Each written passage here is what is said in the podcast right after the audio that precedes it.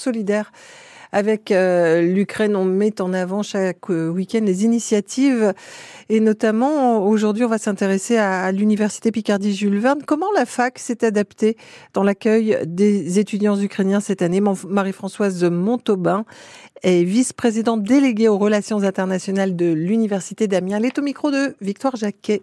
Avec nous aujourd'hui dans 100% solidaire en Picardie, Marie-Françoise Montaubain. Bonjour. Bonjour. D'abord, dites-nous de combien d'étudiants on parle sur Amiens, sur l'université Jules Verne? Alors sur l'université de Picardie, on parle d'à peu près 150 étudiants qui nous ont contactés entre le mois de mars et le mois de septembre et d'une trentaine d'étudiants qui ont choisi finalement de rester et qui sont actuellement inscrits à l'université de Picardie, les autres étant parfois retournés en Ukraine ou euh, ayant préféré euh, d'autres facultés plus proches de leur famille. C'est-à-dire que les étudiants vous ont contacté et après pour vous, euh, comment vous, vous agissez? Euh, j'imagine, assez rapidement alors, euh, il s'agissait évidemment d'une situation de crise, mais c'est une situation de crise que nous pouvons gérer grâce à l'existence de procédures qui sont des procédures éprouvées, qui sont testées, si je puis dire, lors de l'accueil de tous les étudiants internationaux.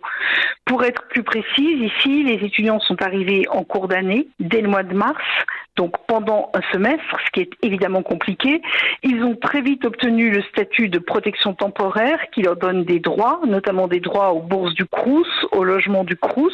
Donc la, la direction des relations internationales, dès le mois de mars, a commencé à recevoir les étudiants ou à communiquer avec eux à distance, à les orienter alors, ça veut dire les orienter vers différents services, parfois les orienter vers la préfecture où ils n'étaient pas encore allés, les orienter aussi du côté des services solidaires, je pense par exemple à l'épicerie solidaire Agorae, et ce qui était essentiel, auprès du euh, service de médecine universitaire, avec un soutien qui a été largement apporté, notamment en termes de soutien psychologique pour ces étudiants. Quelles sont les filières choisies par ces étudiants? Est-ce qu'ils font la continuité d'études qui ont été euh, commencées en Ukraine? Alors on ne peut pas vraiment parler de continuité d'études puisque la plupart des étudiants qui nous ont rejoints étaient des étudiants de première année. Euh, à peu près la moitié de ceux qui nous ont rejoints ont choisi quelque chose qui correspondait à leur cursus de lycée, à leur cursus antérieur. Pour une autre moitié, ce sont ceux qui sont souvent arrivés un peu plus tard. L'orientation a été plus incertaine. Elle s'est faite un peu au hasard des effets de bouche à oreille. Nous avons par exemple 15 étudiants qui sont inscrits dans la même filière de L1, le premier ayant en quelque sorte euh, attiré les autres puisqu'ils se connaissaient et euh, venaient de la même ville.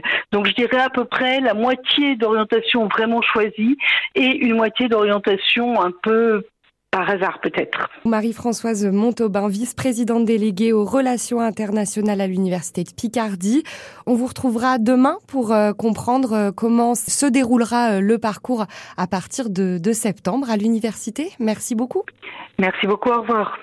À demain donc pour ce 100% solidaire avec l'Ukraine. C'est Fabrice Bignac qu'on va retrouver d'ici quelques minutes pour les courses.